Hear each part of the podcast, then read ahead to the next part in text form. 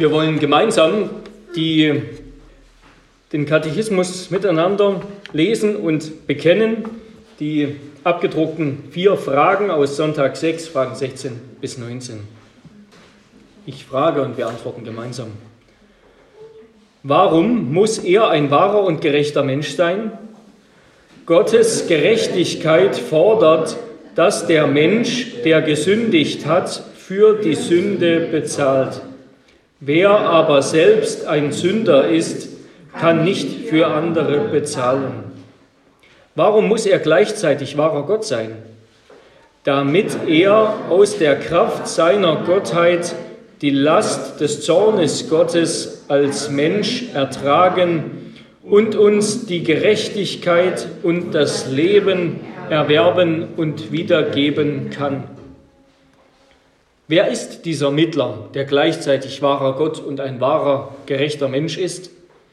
Unser Herr Jesus Christus, der uns zur vollkommenen Erlösung und Gerechtigkeit geschenkt ist. Woher weißt du das? Aus dem heiligen Evangelium. Gott selbst hat es am Anfang im Paradies offenbart dann durch die heiligen Väter und Propheten verkündigen lassen und durch die Opfer und andere Bräuche des Gesetzes angedeutet, zuletzt aber durch seinen einzig geliebten Sohn erfüllt.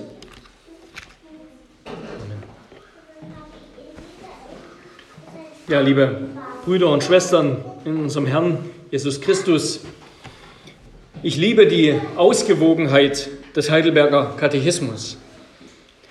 Es geht so schnell, dass man sich, auch dass ich mich, dass wir uns als Christen unausgewogen äußern. Ja, bei Theologen, dann wird das deutlich in ihren Büchern, in ihren Predigten, in ihren Äußerungen, in dem, was sie sagen, ja,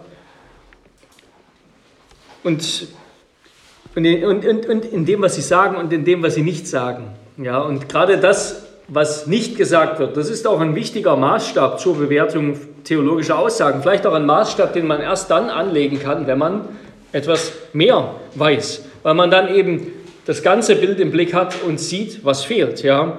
Ich kenne viele Bücher, Videos, Predigten, die in dem, was sie sagen, im Großen und Ganzen gut sind oder sogar sehr gut, aber das Problem liegt in dem, was nicht gesagt wird. Ja. Einseitigkeit Unausgewogenheit ist leicht, ja, aber eine Ausgewogenheit, eine Balance zu finden, das ist die Kunst. Und der Heidelberger Katechismus, der beherrscht diese Kunst. Und auch wenn, wenn wir uns als Christen einfach jetzt als nicht studierte Theologen sozusagen äußern, da kommt unsere Einseitigkeit weniger in, in bestimmten theologischen Aussagen zum Vorschein als vielleicht zum Beispiel in unseren Gebeten. Ja, wie wir beten, verrät viel darüber, wie wir über Gott glauben, wer Gott in unseren Augen ist. Ähm, oder einfach eben in spontanen Äußerungen und in unseren Taten. Ja. Ob unser Bild von Gott ausgewogen ist, sehen wir darin. Ja, wie viele Christen können heute mit der biblischen Lehre von der Sünde, von dem Elend des Menschen nichts mehr anfangen. Ja. Und zugleich ist der Glaube an eine gute oder neutrale Basis im Menschen, durch die der Mensch sich freiwillig für Gott entscheiden kann, das ist, ja, das ist auch eine Irrlehre, so alt wie die Kirche. Heute wollen Menschen häufig nicht, ja, wir wollen nicht so lange über Sünde reden, über Tod, über Gefangenschaft in Sünde. Es liegt uns viel eher am Blut, Methoden zu entwickeln, Programme zu schreiben, etwas zu tun, um es zu verbessern, um es zu trainieren, um es zu ändern. Und auch da ist unser Katechismus wunderbar ausgewogen. Ja? Er redet das Elend nicht klein. Nach Teil 1 ist ganz klar, wie es in Frage 8 heißt, der Mensch ist ganz und gar unfähig zu irgendeinem Guten und geneigt zu allem Bösen. Aber der Katechismus beschäftigt sich auch nicht länger damit als nötig. Ja, er fragt baldmöglichst nach dem Ausweg. Wo ist die Erlösung? Wie geht die Erlösung? Letzte Woche haben wir gehört, dass wir diesen Ausweg nicht selbst zustande bringen können. Ja, wir haben gesehen, wir können uns nicht selbst retten. Auch durch die Opfer des Alten Testaments konnte Israel sich nicht retten. Ja, das ist im Grunde so etwas, was wir suchen, ja, eine Methode, etwas, um uns doch selbst zu retten, zu verbessern, zu trainieren, die Not abzuschaffen. Heute würden wir andere Dinge versuchen, würden den technischen Fortschritt bemühen, um den Menschen besser zu machen und viele andere Dinge. Aber all das ist ausgeschlossen. Wir können uns von uns aus nicht verbessern sondern es kann nur einen Weg geben durch einen Mittler, durch einen, der für uns eintritt, der an unsere Stelle tritt, einen, der zwischen die zerstrittenen Parteien, Gott und Mensch, dazwischen tritt und Frieden schafft. Ja. Das Prinzip des Mittlers, das kennen wir natürlich, das kennen wir aus Politik, aus, aus der Gesellschaft. Der große Unterschied hier ist, dass die Parteien ganz und gar nicht auf einer Augenhöhe sind, sondern da ist der allmächtige Gott und der hat einen Fall und einen Vorwurf, eine Auseinandersetzung mit dem Menschen. Ja, da ist der allmächtige Gott und da ist der Mensch, der, wie es in den Psalmen so oft heißt, der ist wie das Gras, das grünt und erblüht und wächst. Und schon am Abend ist es wieder verwelkt. Ja, das Gras im trockenen Nahen Osten in der Mittagshitze, da hält es nicht stand. So ist es zwischen Mensch und Gott. Was für ein Mittler muss das sein, der zwischen Mensch und Gott vermitteln kann? Und das sind drei Dinge, oder könnten wir auf drei Dinge vielleicht fassen, die uns, die uns der Katechismus sagt. Erstens, der Mittler muss ein wahrer und gerechter Mensch sein einer, der ein wahrer und gerechter Mensch ist. Er muss zugleich wahrer Gott sein und es muss der sein oder es ist der, der verheißen war und der gekommen ist. Also erstens, wer kann zwischen uns und Gott vermitteln? Derjenige, der ein wahrer und gerechter Mensch ist. Ja, Gott ist gerecht. Ja. Das heißt auch, Gott vergisst nicht. Gott, Gottes Liebe deckt seine Forderungen nicht zu. Gott lässt es nicht irgendwann gut sein. Das ist unmöglich. Gott ist gerecht und verlangt eine gerechte Bestrafung, eine gerechte Genugtuung. Der Mittler muss zuerst ein wahrer Mensch sein. Denn um Gottes Gerechtigkeit genug zu tun, muss eben der Mittler das Gesetz erfüllen, das der Mensch gebrochen hat. Er muss das Gesetz erfüllen, das der Mensch gebrochen hat. Und er muss die Strafe bezahlen, die der Mensch verdient hat, das Leiden tragen, das der Mensch verdient hat aufgrund seines Gesetzesbruchs. Ja, und Gottes Gesetz, das fordert Gottesliebe, aber auch Nächstenliebe, ja. Und schon deshalb muss der Mittler eben ein Mensch sein, weil er auch den Nächsten lieben soll. Das kann nur ein Mensch erfüllen. Und er muss unsere Strafe bezahlen, die verdiente Strafe erleiden. Damit Sünde vergeben und Schuld bezahlt werden kann, muss der Tod erlitten werden, der der Lohn der Sünde ist. Der muss mit dem Leben bezahlt werden. Und das kann nur ein echter Mensch tun. Ja, da nun die Kinder an Fleisch und Blut Anteil haben, ist er gleichermaßen dessen teilhaftig geworden, um durch seinen Tod die Herrschaft des Todes zu beenden. So heißt es im Hebräerbrief, Kapitel 2, Vers 14. Denn es ist ein Gott und ein Mittler zwischen Gott und den Menschen, der Mensch Christus Jesus, der sich selbst als ein Lösegeld für alle gegeben hat. 1. Timotheus 2, Vers 5 und 6. Ja. Um sich hinzugeben als ein Lösegeld, musste er ein Mensch sein. Und außerdem hat Gott sich selbst festgelegt, ja, schon ganz am Anfang, nachdem der Mensch gefallen ist, in Genesis 3, Vers 15, als Gott versprochen hat, dass ein Nachkomme der Frau der Schlange den Kopf zertreten wird, hat er gesagt, der Retter wird ein Mensch sein. Und weiterhin muss er, um unsere Situation wirklich zu kennen, und es ist wunderbar, dass die Bibel auch das im Blick hat, ja, um unsere Situation wirklich zu kennen, damit der Mittler wirklich beide Seiten sozusagen kennt und vermitteln kann miteinander, muss der Mittler auch ein echter Mensch sein. Jemand, der unser Leiden kennt, der unseren Kampf kennt, der Anteil hat an dem Kampf, den wir kämpfen. Finden wir viele Aussagen im Hebräerbrief, Hebräer 2, Vers 17 und 18, Hebräer 4, Vers 15, 5, Vers 2, 8 und 9. Ja, der Mittler, damit er wirklich beide Parteien kennt, muss ein echter Mensch sein, der Anteil hat an unserem Kampf. Und zuletzt muss er, um unsere ganze Natur zu erlösen, also Körper und Seele, muss er auch Körper und Seele haben. Ja, der Mittler muss, der Mittler muss ein gerechter, nicht nur ein wahrer Mensch sein, ein wahrer Mensch, sondern auch ein gerechter Mensch, ein schuldloser Mensch. Ja, das, das leuchtet ein. Ein Schuldner kann nicht für andere Schuldige bezahlen. Das ist ganz klar. Also erstens, der Mittler muss, es muss einer sein, der ein wahrer und gerechter Mensch ist, weil er an unserer Stelle das Gesetz ganz einhalten muss und weil er an unserer Stelle leiden muss, den Tod erleiden muss, die Strafe bezahlen muss, mit uns mitfühlen können muss.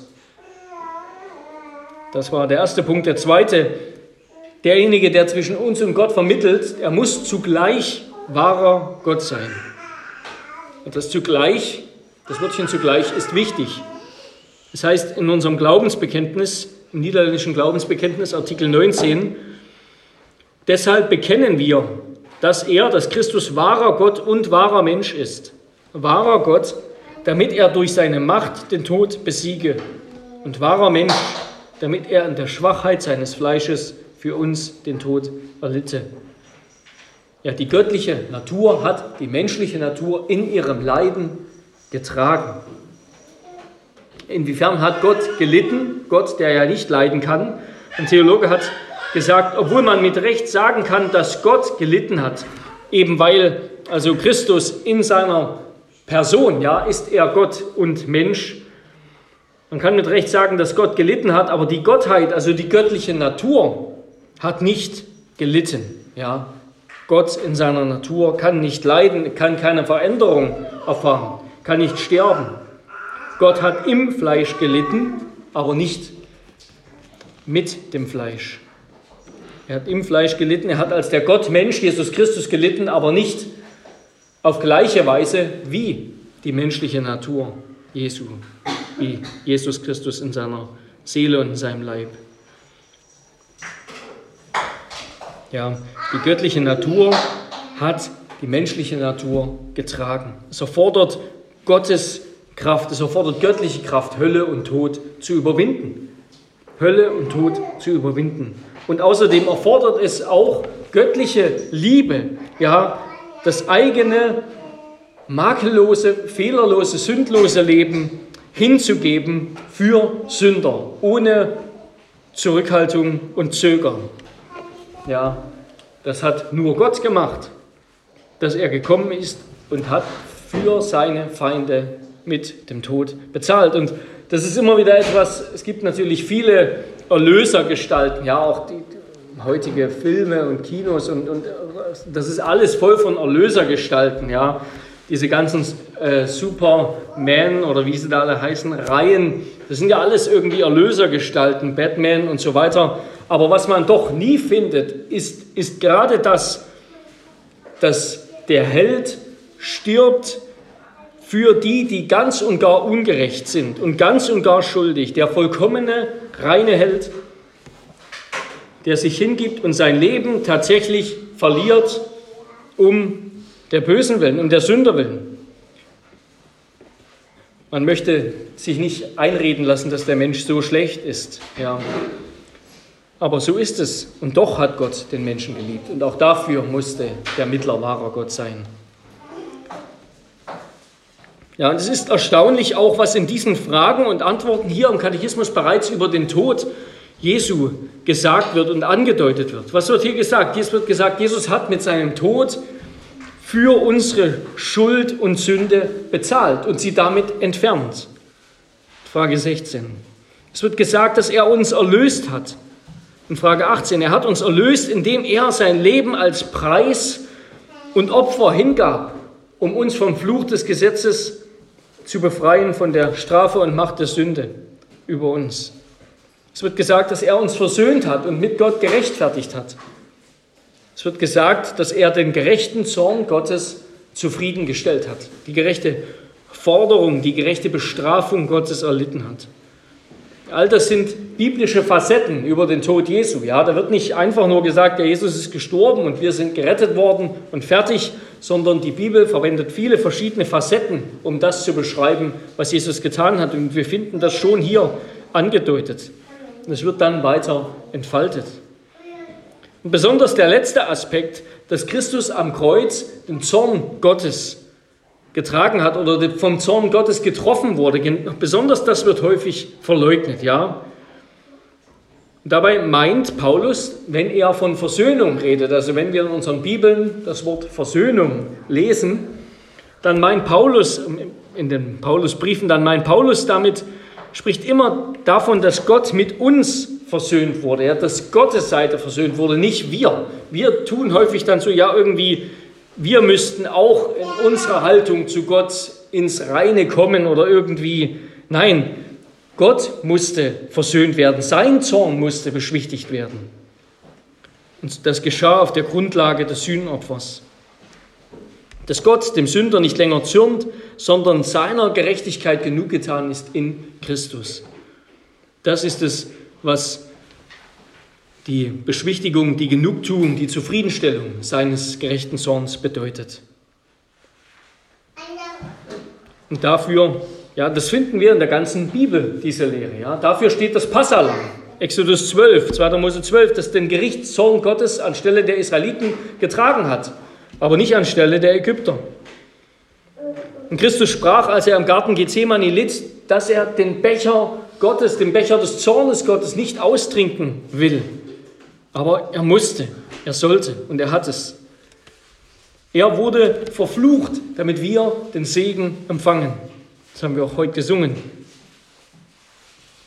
Ja, gerade darin besteht die Liebe, nicht, dass wir Gott geliebt haben, sondern dass er uns geliebt hat und seinen Sohn gesandt hat als Sühnopfer für unsere Sünden, als der, der den Zorn trägt und damit abschließt.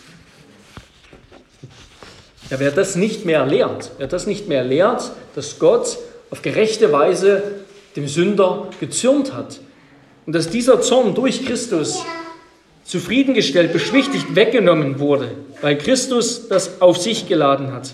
Wer das nicht mehr lehrt, der hat das Evangelium verleugnet.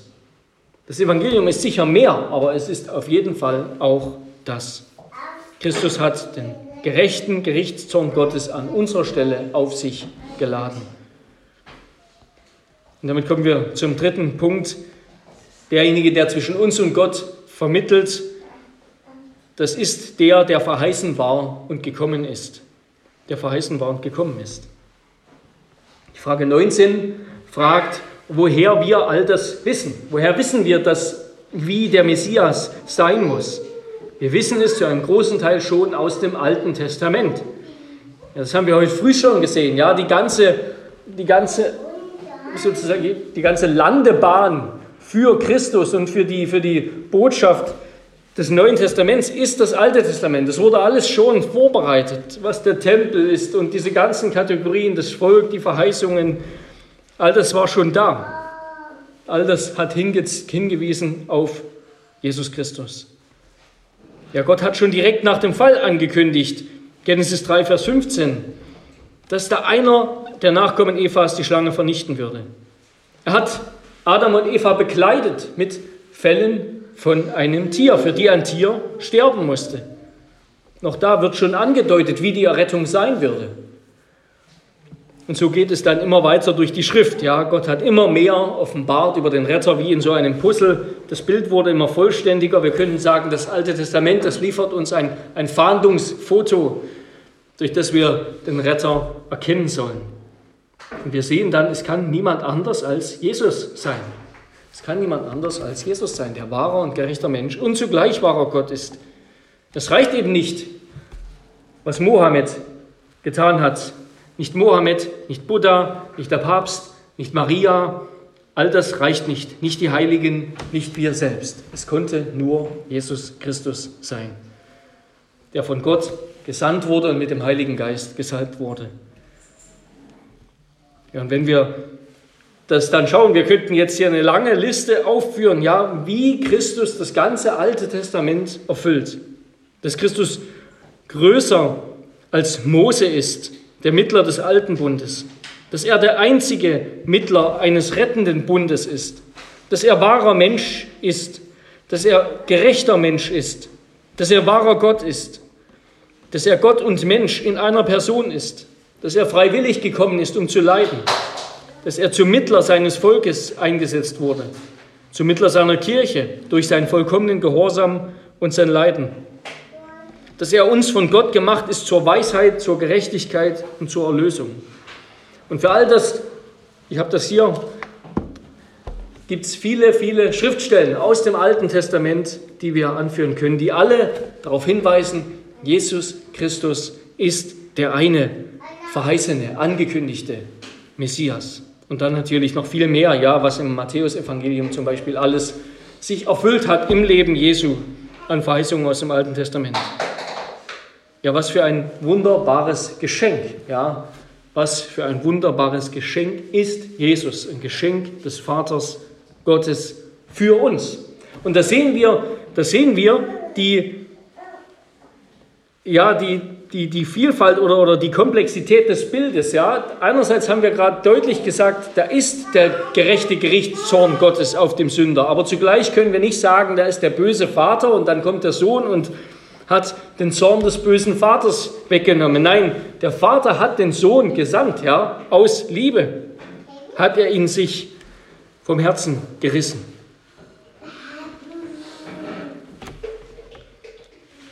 Der dreieinige Gott liebt uns und der Vater hat uns den Sohn geschenkt. Der Sohn ist das Geschenk zu unserer vollkommenen Erlösung. Und das Evangelium, das Evangelium ist die Botschaft von unverdient geschenkter Gerechtigkeit, von aus freier, souveräner Gnade geschenkter Gerechtigkeit und ewigem Leben. Und es ist ja wunderbar, wie der Katechismus immer zwischen diesen beiden Dingen unterscheidet. Der Gerechtigkeit, das ist die Grundlage, das ist sozusagen der Preis, der bezahlt wird, das sind die Konditionen, die Bedingungen, die hergestellt werden müssen, und dem Leben, das ist die Folge davon.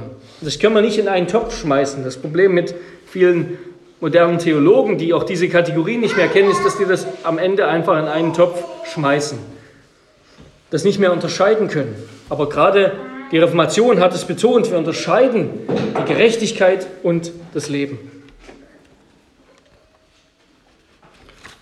Ja, hierhin gehört auch die Unterscheidung von Gesetz und Evangelium und damit möchte ich schließen mit einem Zitat von Caspar Olivianus, einem, einem der Mitverfasser dieses Katechismus über den Unterschied von Gesetz und Evangelium. Er schreibt, das Gesetz ist eine Lehre, die Gott in die Natur, die Natur des Menschen eingepflanzt hat und die er an seinen Geboten wiederholt und erneuert hat. Darin hält Gott uns vor, was wir zu tun und zu lassen schuldig sind, nämlich einen vollkommenen innerlichen und äußerlichen Gehorsam. Und er verheißt das ewige Leben unter der Bedingung, dass wir das Gesetz vollkommen halten. Dagegen droht er ewige Verdammnis an, wenn wir das Gesetz nicht halten. Ja, nachdem das Gesetz aber einmal übertreten ist, ist es keine, gibt es keine Verheißung für Hilfe mehr, für Rettung mehr. Das Evangelium dagegen ist die Botschaft, die auch von den weisesten Menschen nicht herausgefunden wurde, die auch die Weisesten nicht von sich aus wissen, sondern es ist die Offenbarung Gottes. Es ist das, was nur Gott sagen kann, was nur Gott wusste. Im Evangelium fordert Gott nichts von uns, sondern er schenkt uns aus, freier, aus freien Stücken den vollkommenen Gehorsam und das Leiden seines Sohnes, wodurch alle Sünde und Verdammnis verziehen und getilgt wird und er uns das neue Leben schenkt, das Christus für uns erworben hat durch den Glauben an Jesus Christus. Amen. Amen. Lasst uns beten. Ja, Herr unser Gott, was für ein wunderbares Geschenk hast du uns gemacht, himmlischer Vater, als du deinen Sohn hergegeben hast, als du ihn gesandt hast als den Mittler, als den Bürgen, als den, der alles vollbringen sollte. Und er hat alles vollbracht. Er hat alles vollbracht als, als unser Opferlamm, als der wahre Gesetzgeber und Gesetzerfüller, als der wahre zweite Adam, als der Überwinder und Zerstörer der Schlange. Herr Jesus Christus, wir preisen dich in deiner Vollkommenheit, in der du alles erfüllt hast und den Willen des Vaters ganz getan hast. Wir danken dir, dass uns all das jetzt aus freien Stücken geschenkt ist und dass wir dadurch mit Gott im Frieden sind, versöhnt und jetzt Gemeinschaft haben dürfen. Hab Dank für diese Gnade. In Jesu Namen. Amen.